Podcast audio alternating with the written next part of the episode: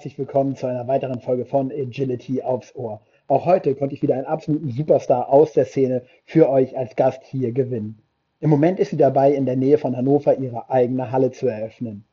Die Erfolge aus den letzten Jahren sprechen für sich. Sowohl bei der WHO als bei der VDHDM, der IMCA, den Crafts oder auch den German Classics konnte sie viele sehr gute Ergebnisse erzielen. Gekrönt wurde das Ganze von dem European Open Team Platz 1 im Jahr 2019. Sie steht für ein nachhaltiges Lernen, für einen verständnisvollen Aufbau, in dem der Hund versteht, was er tun soll. Das Ganze ist wissenschaftlich fundiert. Hier vereint sie Psychologie und Bildungswissenschaften, achtet aber darauf, dass es individuell auf jedes Team abgestimmt ist. Ich freue mich unendlich doll, Sie heute hier begrüßen zu dürfen und freue mich auf Ihre Geschichte. Hallo. Anna Hinze. Hallo Jan, ich freue mich, dass ich heute hier sein darf.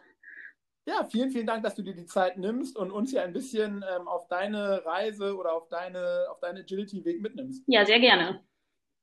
Cool, starten wir direkt. Ähm, wie, wo, wann bist du zum ersten Hund gekommen? Und dann, glaube ich, die interessante Frage, ähm, wie bist du dann zum Agility gekommen? Ähm, ich komme aus einer Familie, wo es keine Hunde gab. Und ich habe mir aber schon immer einen Hund gewünscht und war dann irgendwann mal auf einem Agility-Turnier, weil meine Patentante Agility gemacht hat. Da habe ich dann Agility zum ersten Mal gesehen und habe auch ähm, jemanden laufen sehen mit einem Border Collie und fand das total cool und habe gesagt, boah, ich möchte auch einen Border Collie haben und ich möchte Agility machen. Ich glaube, da war ich so zehn Jahre alt. Okay. Ähm, dann musste ich natürlich meine Eltern ganz schön bearbeiten, äh, weil die gesagt haben, ja, ja, ist so eine Phase und ähm, ein Hund ist ja auch eine große Verantwortung. Dann habe ich also angefangen, mit Cavalier King Charles Spanieln aus dem Dorf spazieren zu gehen von einem Züchter. Okay. Ähm, habe das etwa ein Jahr durchgezogen und dann wurde der Hund, mit dem ich immer spazieren gegangen bin, leider verkauft. Ähm, dann hatte ich aber meine Mutter tatsächlich überzeugt, dass es nicht nur eine Phase ist äh, und durfte einen eigenen Hund bekommen. Da war ich zwölf. Ähm, ein Border Collie war es dann aber nicht, weil es ja zu groß. Es war dann ein Kernterrier was natürlich oh, okay. fast dasselbe ist wie ein Border Collie. äh, ja, das war die Luna und mit der Luna bin ich dann auch in den Hundeverein gegangen und habe so ziemlich alle Hundesportarten, die es damals gab, ausprobiert. Ähm, wir haben ein bisschen mit Agility angefangen, wir haben Flyball gemacht, wir haben Unterordnung gemacht, wir haben Dog Dance gemacht, äh, Obedience, ähm, das alles auch, soweit es möglich war, auf Turnier Ebene und ja, ich bin auch auf Messen aufgetreten mit dem Dog Dance und habe ähm, die Vorführungen da gemacht und hatte auf jeden Fall richtig viel Spaß mit der Luna. Die ist dann aber im Agility relativ schnell ausgeschieden aus gesundheitlichen Gründen. Und dann hatte ich halt wieder keinen Hund fürs Agility und das war immer das, was mir am meisten Spaß gemacht hat. Ähm, da habe ich dann aus der Nachbarschaft ein Elo übernommen äh, ah, okay. fürs Agility-Training ähm, und habe dann mit dem trainiert, bin dann auch die ersten Turniere mit dem Hund gelaufen.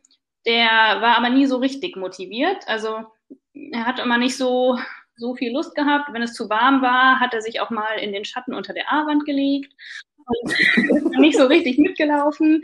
Ähm, da, da war ich dann ungefähr 15, 16. Also es war auch ein bisschen frustrierend mit dem Hund und ich habe auf jeden Fall richtig viel über Motivation gelernt. Ähm, ja, und äh, dieser Hund ist dann leider relativ früh gestorben, mit fünf Jahren. Ähm, und dann war es aber so weit, dass ich in der Zeit meine Eltern überzeugt hatte, dass ich einen Border Collie haben darf. Ähm, okay. Bevor der dann endlich einzog, war ich aber noch ein Jahr in den USA und habe so ein Highschool-Jahr gemacht und habe auch dort äh, ziemlich viel Agility machen können.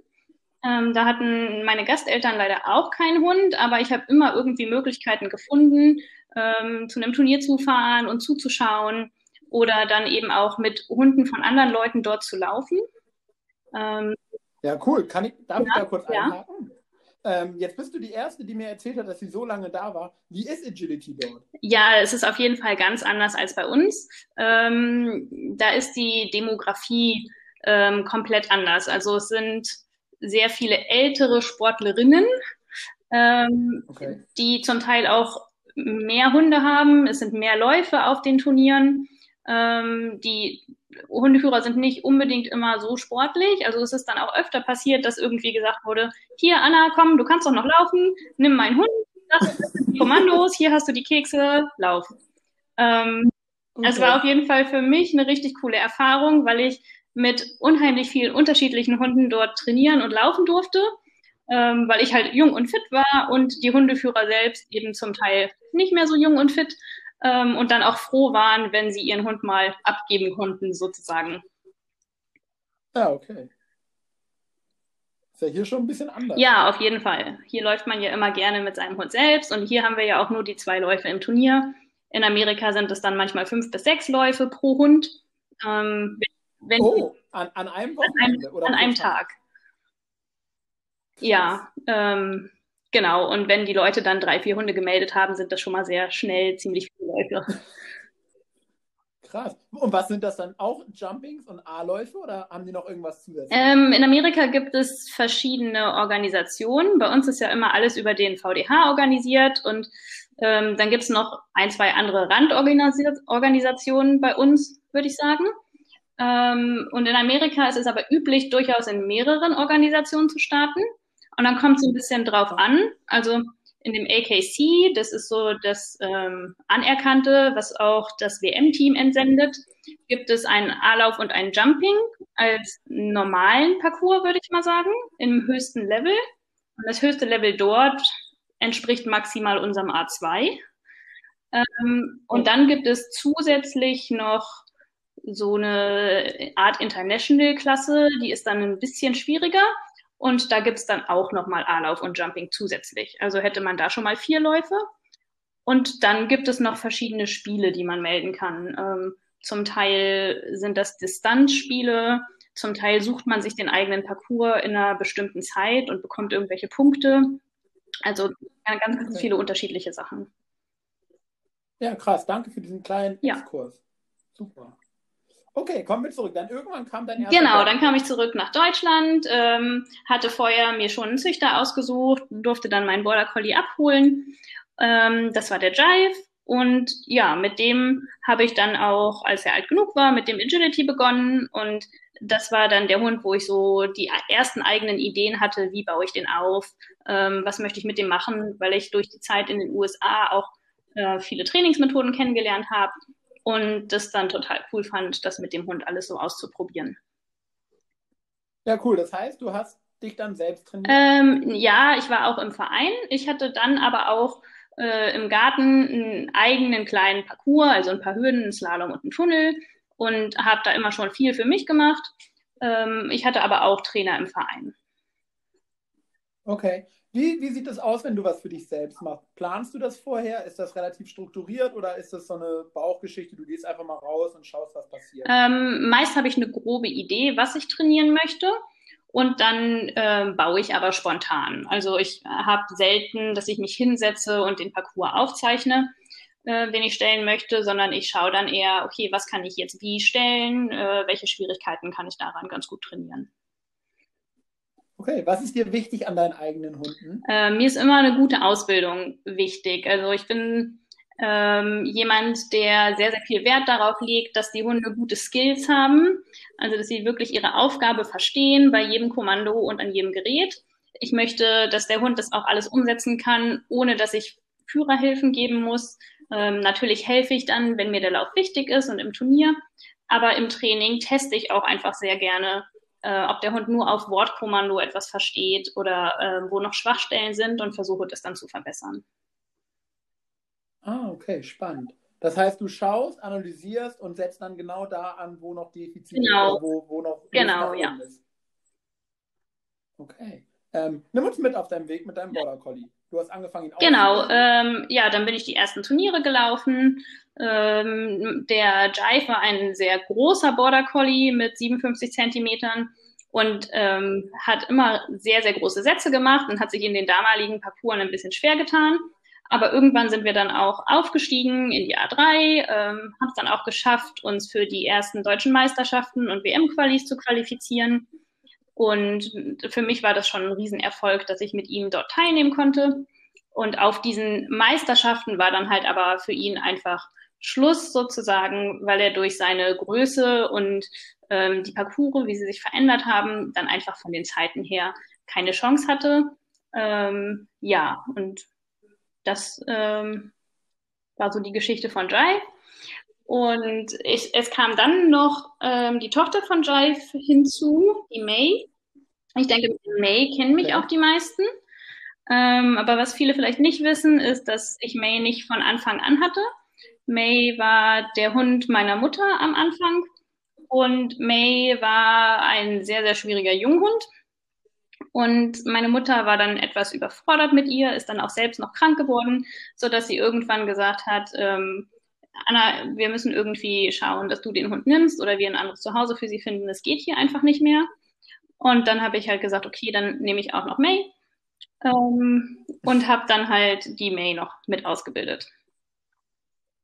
Okay, wo ist für dich der ganz große Unterschied, dann, also den Hund nicht mit acht Wochen zu bekommen, sondern ja, ich sag mal, schon vorbelastet. Ja, also sie hat halt einfach einige Probleme im Alltag so mitgebracht, ähm, von andere Hunde angehen. Wenn sie die auf der anderen Straßenseite gesehen hat, dann stand sie in der Leine und hat gekläfft und ähm, hat auch eine Zeit lang kein Futter, kein Spielzeug draußen genommen, sondern war nur an der Umgebung interessiert. Und es war halt unheimlich schwer, da so einen Zugang zu dem Hund zu bekommen den man einfach ähm, bei einem Hund, den man von Welpe anhat, schon hat, weil ähm, der Hund mit einem aufwächst und man einfach viele Erfahrungen schon gemeinsam geteilt hat, was man bei einem Hund, den man in so einer ähm, ja in so einer pubertierenden Phase übernimmt, dann vielleicht nicht unbedingt hat. Ja, aber du hast es geschafft, dass sie irgendwann bereit war mit. Genau, ich habe es geschafft. Ich konnte sie davon überzeugen, dass es Spaß macht zu arbeiten und sie ist dann wirklich ein super toller Agility-Hund geworden, hat da auch schon immer dann alles gegeben, war mit Feuereifer dabei. Also man hat auch gemerkt, der Hund bringt irgendwie Talent mit und brennt dafür und hat ähm, auch den totalen Ehrgeiz. Äh, ja, und das kam mir so ein bisschen entgegen. Ich bin auch eher ehrgeizig und auf dem Level konnte ich dann auch einfach immer gut mit ihr kommunizieren. Ja, cool. Anna, magst du uns da vielleicht nochmal kurz mitnehmen? Der ein oder andere, der hier zuhört, erkennt sich vielleicht gerade in der Situation wieder, beziehungsweise erkennt seinen Hund da wieder. Hast du ein, zwei praktische Tipps, was jeder machen kann, damit der Hund ja ein bisschen mehr die Bereitschaft zeigt zum Arbeiten? Ja, also ich würde auf jeden Fall schauen, dass man irgendwas findet, ähm, wofür der Hund brennt, wo er richtig Spaß dran hat. Ähm, das war halt bei May dann irgendwann ein bestimmtes Spielzeug, was wir gefunden haben, wo sie richtig Bock drauf hatte. Und ähm, damit konnten wir dann weiterarbeiten. Also das habe ich dann beim Agility eingesetzt und darüber konnte ich dann den Trieb auf das Spielzeug aufbauen, so dass es auch im Alltag gut geklappt hat und dass ich sie auch dann damit belohnen konnte, wenn andere Reize draußen vorher interessanter gewesen wären. Ja, cool. Das heißt, nicht aufgegeben, geschaut, worauf genau. der Bock hat, bisschen ausprobiert und dann irgendwann für genau, genau. belohnt worden. Cool. Nimm uns mal ein bisschen weiter. Ja, ähm, mit der May bin ich dann halt auch auf Turnieren gestartet. Ähm, sie ist relativ schnell aufgestiegen und ähm, seitdem sie in der 3 war, lief es dann eigentlich auch richtig gut. Ähm, wir hatten am Anfang noch kleinere ähm, Auseinandersetzungen, sage ich mal, weil sie einfach ein sehr, sehr starker Hund ist.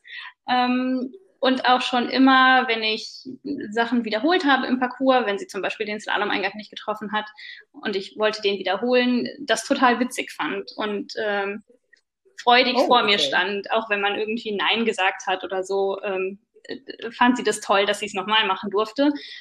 Das kannte ich halt so vorher nicht. Der Jive war da einfach sensibler und da musste ich so ein bisschen meinen eigenen Weg finden. Das sah dann so aus, dass ich im Turnier immer eine Leine in der Nähe des Slaloms an den Parcoursrand gelegt habe. Und dann hatte sie quasi eine Chance, den Slalom zu treffen und es richtig zu machen. Und äh, wenn sie das nicht gemacht hat, habe ich sie halt genommen, angeleint und bin rausgegangen. Ähm, das war halt bei ihr leider der einzige Weg, ähm, wie sie gelernt hat ähm, weil, wie gesagt, jegliches Wiederholen, jegliches ähm, positives Beeinflussen fand sie total lustig. Ähm, ja, und das hat mir auch sehr viel Stirnrunzeln eingebracht von den anderen Turnierteilnehmern und den Zuschauern. Ähm, ich habe das aber eine Weile so durchgezogen und bin damit dann auch tatsächlich gut gefahren. Ähm, und konnte halt unser Slalom-Problem, was wir damals hatten, so lösen. Ja, und dann ähm, lief es ab da eigentlich ziemlich gut, weil sie gecheckt hatte, okay, wir müssen hier so ein bisschen auf die Regeln achten. Es gibt hier bestimmte Regeln und wenn ich nicht einhalte, dann hört der Spaß halt auf. Ja. Ja. Ja, cool. Sehr, sehr cool. Auch da für den einen oder anderen bestimmten wertvoller Tipp schon dabei. Ähm, sehr, sehr cool, dass du da jetzt auch so ehrlich und offen bist. Gefällt mir. Danke. Ja. Und du sagst, dann hat sie aber verstanden, dass an die äh, Regeln halten und mit dir kooperieren der genau. richtige Weg ist. Und dann wurde er noch. Genau, ähm, dann ging es halt richtig los. Ähm, das war dann, ich glaube, 2014. Ähm, nach meinem Bachelorstudium habe ich mir ein Jahr Auszeit genommen, äh, war dann nochmal in den USA bei einer guten Freundin und ähm, hatte die May auch dabei und konnte dann dort einige größere Turniere laufen, ähm, also auch deren Nationals, also die die nationale Meisterschaft mitlaufen ähm, und die US Open. Und ähm, das waren auch einfach super Erfahrungen, weil es meine ersten richtig großen Turniere mit ihr waren und ich da nochmal testen konnte, okay, äh, checkt sie das auch, hält sie sich auch an die Regeln ähm, in so einer Atmosphäre, in einem Turnier mit äh, vier Ringen, die nebeneinander sind und ähm, Zuschauern und ja. Ja, cool. Richtig gut. Hat sich dran gehalten, sie war ziemlich gut. Ähm, wir haben auf den Nationals da den dritten Platz gemacht, beim US Open den zweiten Platz in den Games. Und ja, ab da ging es dann eigentlich ziemlich gut weiter. Ähm, wir haben dann verschiedene große Turniere in den nachfolgenden Jahren gehabt, äh, mehrere WAOs, die deutsche Meisterschaft jedes Jahr, ähm, die IMCA, die German Classics, die WM-EU-Qualis. Ja, da ähm, war sie eigentlich immer so ganz gut mit dabei. Ähm, Anna, und 2019, da lief es dann richtig, richtig, richtig gut bei euch. Ja, ich würde sagen, 2019 war wirklich unser Jahr. Ähm, da war ich auf den WM-Qualis mit May wobei ich tatsächlich nur die EO-Qualis gemeldet hatte und nicht die WM-Qualis, weil sich das Finale in Dortmund mit der WAO überschnitten hat, für die ich mich auch qualifiziert hatte. Und so ging es für uns nur um die EO-Qualifikation. Äh, aber das war mir einfach auch mega wichtig, weil ich in den Jahren vorher so oft auf dem Reserveplatz gelandet war und einfach unbedingt die EO mit ihr nochmal mitnehmen wollte. Ähm, okay. Genau, äh, dann hatten wir nach dem ersten Wochenende äh, auch eine super Platzierung. Wir waren auf Platz drei in der Kombi-Wertung, ähm, was für mich einfach schon ein Riesenerfolg war, weil ähm, die May immer ein bisschen Probleme hatte, bei den Zeiten richtig weit oben mitzuhalten durch ihren gestandenen Steg. Ähm, und damit hatte ich halt einfach nie gerechnet, dass wir so gut abschließen können. Ja. Und auf dem zweiten Wochenende ähm, konnten wir den Platz dann fast verteidigen. Wir sind dann letztendlich auf Platz vier gelandet, ähm, was wie gesagt für mich total unglaublich war. Ich kriege immer noch Gänsehaut, wenn ich daran denke, dass auf einmal dann der eigene Name zwischen den ganzen krassen Startern steht, die jedes Jahr für Deutschland zur WM fahren. Und ja, wir waren auf einmal da mittendrin, sind dann also ins EO-Team gekommen und das war alleine das war für mich einfach ein, ein Riesenerfolg und ein Riesenerlebnis, nur dabei sein zu dürfen. Ja, krass. Dann lass mich kurz einhaken. Im Nachhinein dann bereut, in Anführungsstrichen, nur die EO-Qualis gemeldet zu haben oder alles gut so, wie es ist? Nee, eigentlich gar nicht bereut, weil ich ähm, schon immer mir gedacht habe, May ist ein super Hund, aber für die WM, finde ich, sollten wirklich die allerbesten Hunde aus Deutschland und zu den besten Vieren hat sie für mich einfach nicht gezählt durch den gestandenen Steg. Also ähm, da habe ich dann gesagt, okay, wenn ich jetzt tatsächlich irgendwie ins WM-Team kommen sollte, ähm, hätte ich einfach ja fast ein bisschen schlechtes Gewissen oder einen riesen Druck ähm, und würde mir denken, boah, es gibt so viel, so viele Hunde, die da vielleicht besser abliefern könnten als ich mit diesem Hund. Von daher habe ich es nicht bereut. Es war eine gute Entscheidung, stattdessen auf die WAO zu fahren. Ähm, die haben wir dann tatsächlich sogar auch im Team gewonnen. Und von daher war das alles gut für mich. Ja, krass. Nimm uns nochmal mit zur EO. Da lief es ja auch dann ganz gut, würde ich sagen. Ja, also ähm, die EO war einfach ein richtig krasses Erlebnis, weil es super heiß war. Es war zum Teil über 40 Grad ähm, und die Veranstaltung wurde ständig zwischendurch unterbrochen, weil es einfach zu warm war für Agility. Also es waren echt extreme Bedingungen mit ähm, Läufen sehr früh morgens oder sehr spät abends und sehr langen Zeiten zwischen den Begehungen und den eigentlichen Läufen. Ähm, aber wir hatten ein ganz gutes Team, ähm, sind in den Vorläufen mit einem fehlerfreien Lauf und einem Lauf mit ein paar Fehlern und ähm, aber auch guten Läufen von den Teammitgliedern dann tatsächlich gerade so ins Teamfinale gekommen, ähm, was richtig, richtig cool war, weil ich eben wusste, Teamfinale ist super für uns. Einzelfinale wird wahrscheinlich eher schwierig aufgrund der Zonen. Okay. Genau, dann kam und der. Dann kam das Finale. Dann kam das Finale und ja, ich war auch echt mega aufgeregt. Wir sind relativ am Anfang gelaufen. Das ist ein großer Parcours, den man zu viert läuft. In jeder Ecke steht ein Starter. Ähm, ich bin als dritter Starter gelaufen und wir hatten ein bisschen Pech. Es ist gleich die zweite Stange gefallen. Ähm, bei einem anderen Teammitglied ist auch eine Stange gefallen und die anderen beiden sind fehlerfrei gelaufen. Also hatten wir zwei Stangen in der Wertung und ja, waren ein bisschen enttäuscht vielleicht, weil man sich gedacht hat, ja, zwei Stangen ist jetzt irgendwie ärgerlich. Ähm, Wäre halt mehr drin gewesen. Die Zeiten waren ganz gut. Und ja, dann bin ich erstmal auslaufen gegangen und kam dann irgendwann wieder. Und dann wurde gesagt, hey, ähm, ihr steht irgendwie gerade auf Platz eins. Und dann dachte ich mir, oh, okay, boah, cool. Wie viel kommen denn noch? Ja, noch zehn. Gut. Krass. Ähm, aber wir waren uns halt auch nicht so hundertprozentig sicher, weil man die Durchsagen immer schlecht verstanden hat. Und dann stehst du da mit deinem Team und wartest und wartest und guckst zu und versuchst dich nicht zu sehr zu freuen, wenn andere einen Fehler machen. Aber irgendwie hat man dann ja doch noch Hoffnung, dass es vielleicht ja. fürs Treppchen reicht, zumindest für einen dritten Platz oder so. Ähm, genau, dann wurde nach jedem Team immer durchgesagt. Ähm, damit geht das Team auf Platz zwei und dieses Team geht dann auf Platz drei und du denkst so, okay, sind wir jetzt wirklich immer noch auf Platz eins oder haben wir jetzt verpasst, dass wir schon ähm, ausgerufen wurden und sind irgendwie schon längst runter und dann ging, glaube ich, noch die Zeitmessanlage kaputt oder sowas. Jedenfalls war noch eine lange Verzögerung drin und es war einfach so viel Spannung. Ähm, ja, und dann waren die Läufe durch und es wurde dann ausgerufen und es war uns aber auch noch nicht so ganz klar, sind wir jetzt irgendwie erster, zweiter oder dritter. Ähm, ja, und dann weiß ich noch, kam die Teammanagerin und sagte, hey, ich glaube, ihr seid erster. Krass. und dann läuft man da irgendwie seine Ehrenrunde und alle stehen um den Ring rum und jubeln. Und das war echt ein mega cooles Erlebnis. Ja, cool, wie cool. Herzlichen Glückwunsch auch nochmal. ja, krass. danke. Was passiert danach? Verändert sich irgendwas? Verändert man sich selber irgendwie? Hm, nee, ich denke nicht. Also ich, ich hoffe nicht. Ähm, das Einzige, was sich vielleicht so ein bisschen verändert hat, war, ähm, dass ich mir gedacht habe, boah, das war jetzt einfach das Highlight, was ich mit dem Hund erreichen konnte.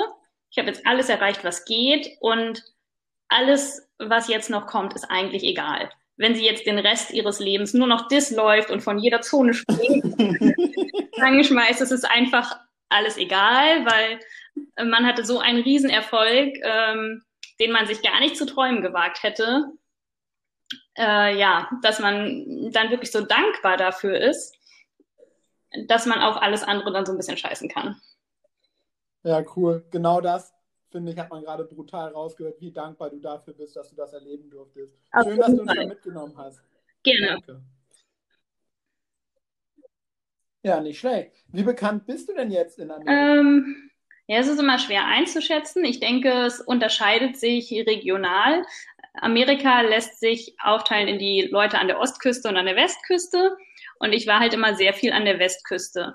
Ähm, ich denke, da bin ich in dem Pacific Northwest, also das ist so Washington, Oregon, ähm, was halt so gerade unterhalb von Kanada liegt, ähm, schon recht bekannt. Habe auch öfter Seminare dort gegeben ja, und an der Ostküste war ich auch einfach noch nicht so viel. Ich denke, da bin ich eher weniger bekannt. Ja. Nimm uns jetzt direkt mit, jetzt hast du das Thema aufgemacht. Wie ist so ein Seminar mit? Ähm, ja, ich denke, ich äh, bringe da ganz gut rüber, was ich vorhin schon gesagt habe, dass ich bei meinen Hunden Wert auf die Skills lege. Ähm, ich habe selber, ähm, wie gesagt, einen Bachelor und einen Master gemacht, also ein bisschen wissenschaftlichen Hintergrund und versuche das auch immer mit in mein Training reinzunehmen, ähm, dass ich wirklich schaue, okay, wo sind Defizite, wie kann ich ähm, den Hund da am besten unterstützen oder das Team am besten unterstützen, ähm, wie kann ich wissenschaftlich fundiert ähm, trainieren, also mit ähm, Lernmethoden, von denen sowohl Hund als auch Mensch äh, profitieren. Okay, aber auf der anderen Seite spielen da auch Gefühle, Feeling und wahrscheinlich auch deine jahrelange Erfahrung. Ja, auf jeden Fall. Also es muss sich auch immer gut anfühlen. Es bringt nichts, wenn man jetzt den perfekten wissenschaftlich fundierten Trainingsplan hat, der in der Theorie super funktionieren sollte und in der Praxis kann, passt es einfach nicht zu dem Hundeführer oder zu dem Hund. Also da muss man halt schon schauen, ähm, dass es eben passt und dass sich alle damit wohlfühlen. Ja, cool, sehr cool. Wie gehst du damit um, wenn du jetzt auch in einem Seminar jemanden hast, bei dem du merkst, dass der Weg gar nicht passt? Dann schlägst du ihm einen neuen Weg vor. Ein Seminar sind ja in der Regel nur so zwei Ja, auf Tage. jeden Fall. Also da gehe ich dann schon individuell auf das Team ein.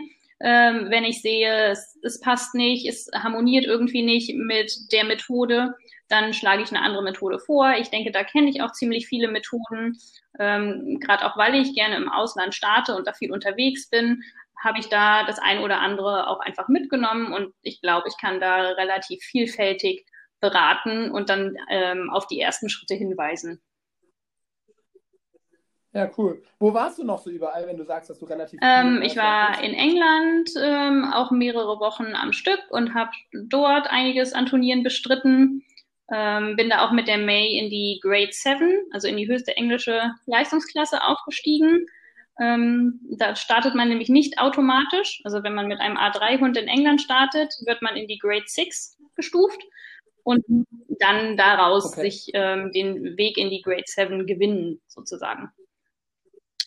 Äh, genau. Dann äh, habe ich ähm, in Finnland und in äh, Schweden einige Turniere und Seminare gehabt. In Dänemark, in den Niederlanden habe ich eine Zeit lang gewohnt, zwei Jahre, und hatte dort einige ähm, Turniere. Okay. Ähm, dann vor zwei Jahren hatte ich einen Roadtrip in Frankreich und Spanien. Ähm, ja, und sonst immer viel in den USA. Auf jeden Fall. Gut rumgekommen. Da bin ich Schön da bin ich auch ähm, sehr dankbar drüber, dass das Agility mir diese ganzen Reisen ermöglicht, weil ich einfach super gerne reise und ähm, den Input aus den verschiedenen Ländern und Kulturen mitnehme.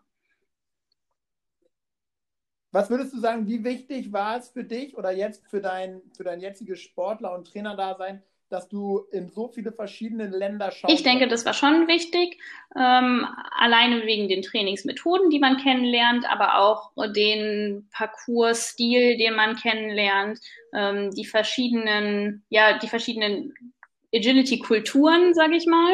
Ähm, wir hatten es ja vorhin schon kurz angerissen, dass es in den USA einfach ganz anders aufgestellt ist. Ähm, dass man einfach so ein bisschen schauen muss, okay, wie, wie läuft das Training dort ab? Ich finde zum Beispiel in den USA, ähm, die haben kein gewinnbasiertes System, also man muss nicht schnell sein, man muss nur fehlerfrei sein. Äh, da wird viel mehr auf die Ausbildung an den Geräten geachtet. Also die Hunde sind an den Geräten zum Teil besser trainiert als hier. Ähm, aber die Führtechnik ist halt ähm, ganz, ganz anders. Ja, weil es halt wirklich ja. nicht darauf ankommt, Sekunden zu sparen, sondern nur ja, irgendwie da fehlerfrei durchzukommen. Spannend, ja. super spannend. Wie würdest du sagen, sieht man uns im Ausland hier als Agility? Man, also ich, ich, spreche jetzt von den USA, da habe ich die meisten Einblicke. Da sieht man Deutschland schon als führende Agility-Nation, würde ich behaupten. Ähm, da erkennt man schon, dass wir ähm, sehr, sehr gute Sportler haben, eine sehr hohe Leistungsdichte und auch viele Hundesporthallen, die das Ganze natürlich forcieren. Ja, cool. Jetzt hast du schon das nächste Stichwort gebracht. Hundesporthallen. Du bist ganz, ganz aktuell auch stolze Besitzerin einer solchen. Ja, genau. Wir haben ähm, im September eine Halle gekauft und sind gerade noch dabei, die einzurichten. Ähm, so ein bisschen für mich kann ich schon trainieren. Die letzten Finishing Touches fehlen noch, ähm, damit andere auch hier dann trainieren können. Aber ich hoffe, Corona erlaubt es dann bald und es kann dann bald richtig losgehen. Ja, cool. Was für ein spannendes Projekt. Magst du uns ein bisschen mitnehmen in so eine Entstehung? Also irgendwann sieht man eine Halle, man kauft sie oder man mietet sie, man pachtet sie, aber dann beginnt ja eigentlich ja, genau. die Arbeit. Ähm, ja? Wir haben in der Halle hier noch einiges machen müssen. Also es, äh, es ist eine relativ neue Halle aus dem Jahr 2004, aber es waren ganz viele Zwischenwände da drin und äh, die mussten wir alle rausnehmen. Das waren einige Wochenenden Arbeit. Ähm, das haben wir halt auch alles selber gemacht und ja, dann noch so ein bisschen Elektrik ähm, verändert und ähm, ja, gestrichen, Löcher zugemacht, ähm, den Boden ausgebessert, bis der Kunstrasen dann drauf konnte und so weiter. Ähm, das waren wirklich einige Wochenenden Arbeit. Ja, cool. Aber wahrscheinlich einer deiner ganz großen. Ja, auf jeden Fall. Und man weiß auch einfach, wofür man es macht, ähm, wenn man das Ganze gekauft hat und dann weiß, man kann es wirklich für sich nutzen, so wie man es möchte. Ja, und dann ist der Plan. Ja, genau. Ähm, ja. Ich möchte nicht Vollzeittraining geben, das wird mir dann einfach zu viel. Ähm, ich möchte qualitativ hochwertiges Training geben, deswegen limitiere ich das etwas. Aber ich möchte auf jeden Fall hier Training geben, weil mir das auch einfach super viel Spaß macht, wenn ich Leute habe, die ich regelmäßig betreuen kann. Ja, cool. Ähm, das heißt, du hast noch einen Job? Ja, ich habe noch so einen ähm, Nebenjob im E-Learning. Da betreue ich eine Lern-App. Oh, okay. Aber auch irgendwie. Genau, ja. Ich habe, ähm, das kommt durch mein Studium. Ich habe Psychologie studiert im Bachelor und im Master ähm, Educational Science und Technology, also so äh, Bildungswissenschaften und Technologie. Ähm, wie lässt sich das am besten verbinden? Und ja, darüber kam dann der Nebenjob und darüber kam auch dann die Idee vor einem Jahr, eben Online-Kurse fürs Agility zu entwickeln. Jetzt hast du das nächste Stichwort äh, gegeben, Online-Kurse. Nimm uns damit. Was für Online-Kurse hast du und ähm, was machst ähm, da Im Prinzip wieder dasselbe wie bei meinen Seminaren. Die Skills sind mir wichtig. Ähm, ich habe keine Online-Kurse aktuell zum Thema Führtechnik, aber ich habe viele Online-Kurse zum Thema Ausbildung. Ähm, ich habe einen großen Online-Kurs zum Thema Wippe wo ich dann eben darauf eingehe, wie man die Wippe am besten vermittelt, ähm, wo aber auch viele Hunde mitmachen, die irgendwie Wippenängste haben und Leute, die die Wippe halt neu aufbauen möchten. Ähm, dann habe ich äh, verschiedene Skill-Building-Online-Kurse, wo es darum geht, dass wir bestimmte Führtechniken aufbauen. Dabei lege ich immer Wert darauf, dass das Ganze umsetzbar ist in, im kleinen Rahmen. Also in einem kleinen Garten oder zum Teil sogar in einem kleinen Trainingsraum oder manche machen es auch im Wohnzimmer, wenn der Boden das zulässt, ähm, dass sie eben da die ersten Schritte legen können, dass man also nicht ständig zum Hundeplatz fahren muss. Ich, ich weiß das nämlich. Okay, cool. Ja, ähm, also ich weiß das nämlich selber, äh, als ich in einer Studentenwohnung gewohnt habe in den Niederlanden zwei Jahre lang auf 20 Quadratmetern dass man nicht immer die besten Trainingsmöglichkeiten dann vielleicht hat. Und dort bin ich dann auch immer mit meinem Einsprung auf den Sportplatz gegangen, habe den da aufgebaut und habe an einem Sprung meine ganzen Führtechniken aufgearbeitet. Ähm, ja, und auch in der Zeit hatte ich nur alle zwei Wochen Training in einer Halle, wo ich über eine Stunde hingefahren bin. Von daher ähm, kann ich das absolut nachvollziehen, dass man vielleicht nicht immer Zugang zu einem ganzen Parcours hat und versuche, meine Online-Kurse so zu gestalten, dass möglichst viel eben mit, ähm, ich sag mal, weniger optimalen Trainingsbedingungen möglich ist. Ja, cool. Ja. Super. Ähm, wann bin ich bei dir als Schüler? Ähm, wenn du gut ausbilden möchtest. Also wenn du nicht ähm, das Ganze irgendwie zusammenschustern möchtest, Hauptsache ich komme irgendwie durch, sondern wenn du wirklich sagst, äh, mein Hund soll das und das lernen und verstehen ähm, dann bist du bei mir richtig. Das sind auch die Teilnehmer, die mir am liebsten sind, die wirklich sagen, also einen hohen Anspruch haben und sagen, mein Hund soll das hier jetzt richtig gut verstehen. Ich habe Lust, ihm das zu vermitteln. Ich habe Lust, es zu testen.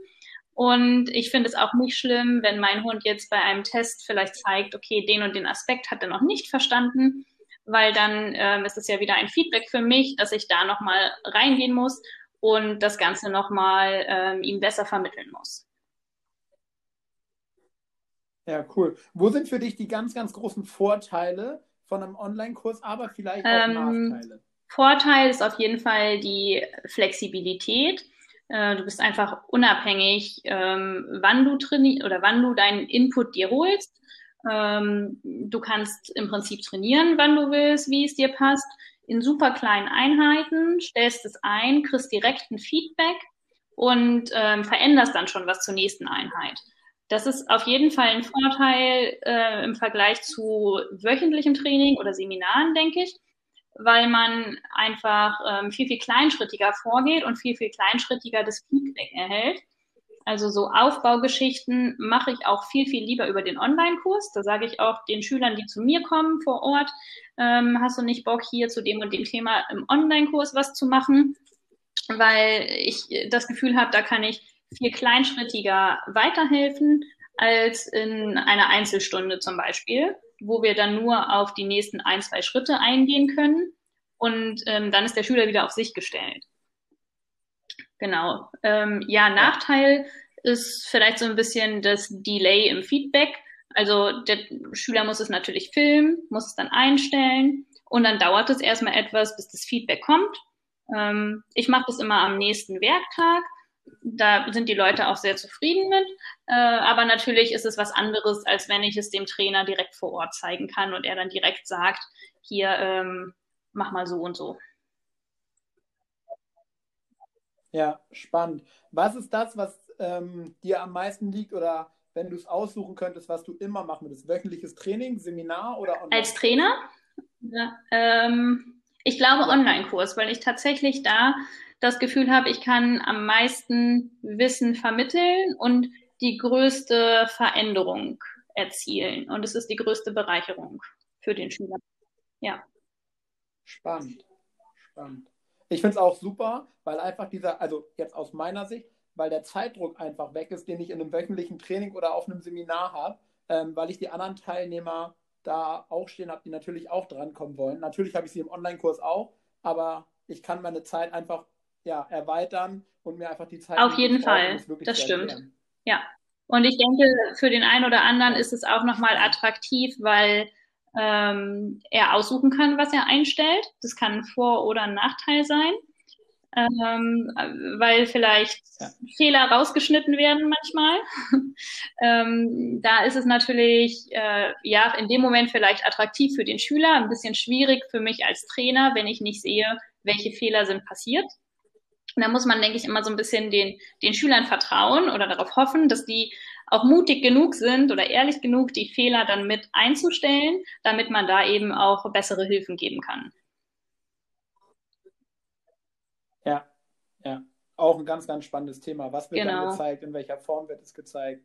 Bin ich auch komplett bei dir. Super. Ähm, glaubst du, der Trend, der sich abzeichnen lässt, dass immer mehr online ähm, basiert passiert, dass der sich weiter fortsetzt? Glaubst du, wir kommen irgendwann dahin, dass wir fast. Nee, das glaube ich nicht. Ähm, ich denke, wenn irgendwann diese Corona- Einschränkungen vorbei sind, dann hat ja auch das Training vor Ort einen ganz anderen Reiz. Ähm, dann ist einfach der soziale Aspekt noch wichtig. Und das kann ich auch absolut nachvollziehen. Das ist mir auch wichtig. Ich komme auch gerne mit Freunden zusammen zum gemeinsamen Training. Und da ist der Online-Kurs dann einfach kein Ersatz für. Aber ich finde, das ist eine super Ergänzung ähm, wenn man ab und an ein Live-Training in irgendeiner Form hat, entweder als Seminar oder ein regelmäßiges Training und dann eben gezielt sagt, okay, für das ähm, für die so Hard Work sozusagen, also diese kleinschrittigen Sachen, wo man sich vielleicht auch ein bisschen zu aufraffen muss, die jetzt nicht ähm, vielleicht ganz so viel Spaß machen, wie ein Parcours zu laufen, dass man die dann über einen Online-Kurs zu Hause in kleinen Einheiten macht. Ja, Anna, was wünschst du dir für dich und deine Hunde? Ähm, ich wünsche mir ganz viel Gesundheit und ja, weiterhin ganz viel Freude ähm, im Parcours, aber auch außerhalb. Äh, wir gehen gerne zusammen wandern und ich möchte das einfach sehr, sehr lange beibehalten. Auch gerade für die May, die ist ähm, inzwischen neuneinhalb Jahre alt. Und da wünsche ich mir, dass sie einfach noch lange mitlaufen kann bei uns. Ja, cool. Und genau, ich habe ähm, die kleine Move, oder? die ist vor vier Wochen etwa eingezogen und ja, hält uns ganz schön auf Trab. Nimm uns da mal nochmal mit rein. Was macht so eine Anna Hinz in den ersten ähm, ich, Also die Move ist ein Sheltie, muss man vielleicht dazu sagen. Ähm, ich habe mir erstmal ein bisschen angeschaut, wie der Hund so drauf ist. Wie ist er vom Charakter? Was sind die Sachen, die sie mitbringt? Und was sind die Sachen, ähm, wo wir einfach dran arbeiten müssen, die wir noch ein bisschen verbessern müssen? und habe dann versucht, daran, darauf eingehend mein Training, so richtig viel Training, formell ist es ja noch nicht, aber äh, meine Interaktion mit ihr zu gestalten. Ähm, sie ist da zum Beispiel manchmal ein bisschen handscheu und mag dann sich nicht so überall anfassen lassen. Also war das erstmal ein Fokus, ähm, dass wir das einfach viel geübt haben, dass ich sie überall anfassen kann, dass sie an die Hand kommt andere Sachen hat sie dann schon sehr gut gemacht. Sie geht super gerne aufs Hosenbein und hängt mir nicht im Hosenbein. Ähm, also das zeigt mir, dass einfach der Trieb schon gar nicht schlecht ist. Den müssen wir aber noch ein bisschen umlenken auf Spielzeug, weil irgendwann ist das nicht mehr so praktikabel, wenn der Hund im Hosenbein hängt. Äh, ja, da haben wir dann viel in die Richtung gearbeitet. Und dann habe ich viele ganz, ganz kleine Mini-Einheiten ähm, Klickertraining im Prinzip gemacht wobei ich da oft auch jetzt nicht äh, den Klicker und die Kekse raushole, sondern ich habe einfach immer Kekse in der Tasche. Ähm, wenn sie jetzt eh gerade zu mir kommt, dann frage ich ein, zwei Kommandos ab oder zum Teil zeige ich oder locke ich die auch noch. Ähm, dann kriegt sie halt zehn Kekse für ihre paar Tricks, die sie kann und dann ist auch wieder gut. Also ich mache da wenig richtig formelles Training, sondern ganz, ganz viel in den Alltag integriert. Ja, wie spannend und wie wertvoll die Aussage, was vielleicht der ein oder andere als hinderlich bezeichnen würde. Der Hund beißt immer in die Hose und irgendwie dagegen arbeiten würde. Sagst du, ey, wie wunderbar, ne? Der Hund hat den Trieb und wir müssen es nur noch in die Richtung ja, genau. bringen, in die wir es dann später auch brauchen können. Ich, ja, ich habe auch zu dem ähm, Thema jetzt einen Online-Kurs, beziehungsweise bin ich gerade in der Vorbereitung. Äh, wir starten Mitte Februar.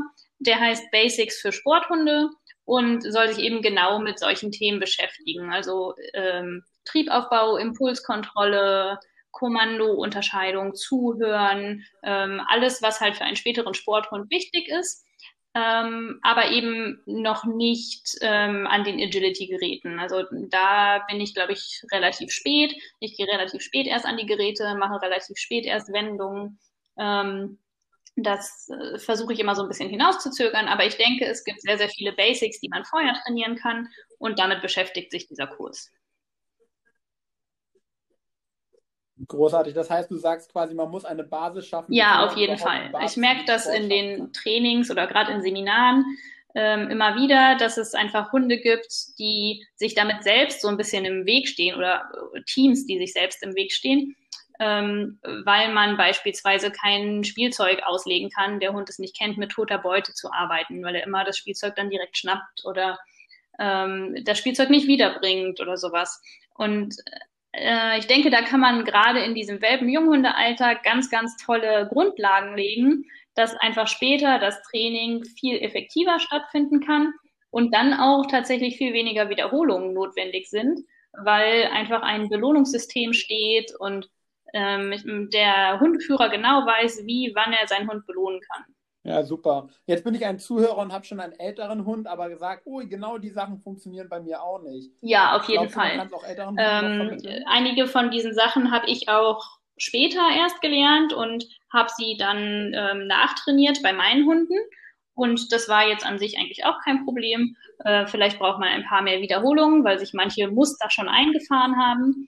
Aber an sich kann man das auf jeden Fall machen. Und ähm, der Kurs richtet sich auch explizit an alle Hunde, die da Nachholbedarf an den Basics haben und jetzt nicht nur an Welpen und Junghunde.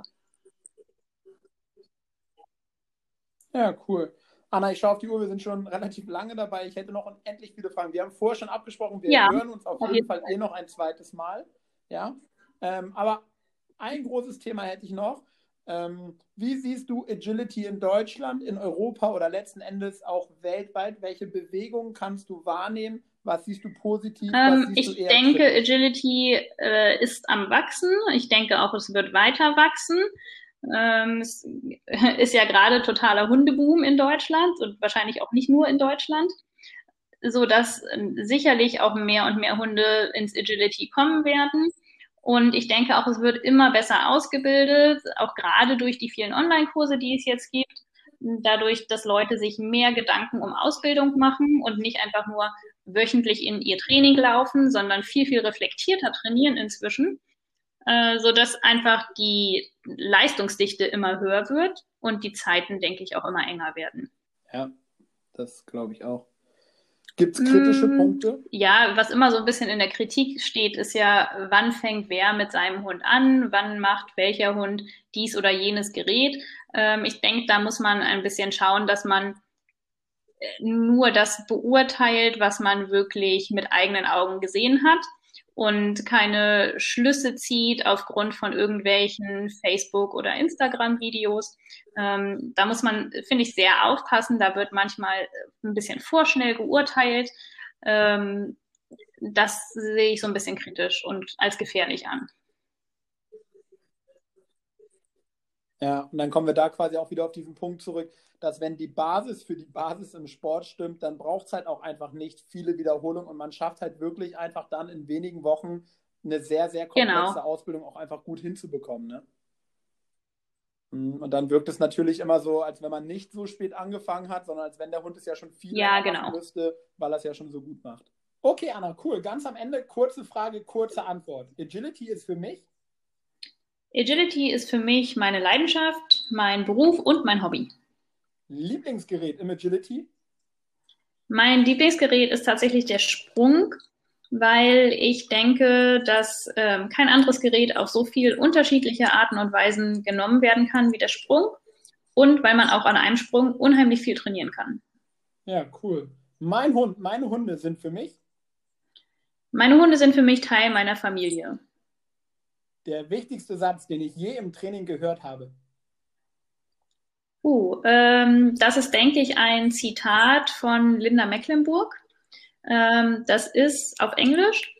If you want your dog to become a champion, you must believe in him. You must treat him like a champion. You must make him believe he is a champion. Also auf ähm, Deutsch übersetzt, so grob. Wenn du möchtest, dass dein Hund ein Champion wird, musst du an ihn glauben, du musst ihn wie ein Champion behandeln und du musst ihn glauben machen, dass er ein Champion ist. Ja, cool. Gefällt mir sehr, sehr gut. Agility in Deutschland wird sich in den nächsten fünf Jahren. Ich denke, Agility wird in Deutschland weiter wachsen und äh, wir sind schon unheimlich eng mit den Zeiten an der Spitze, aber ich denke auch in der breiten Masse und auf den normalen Turnieren wird es immer enger werden und die Hunde werden immer besser ausgebildet sein.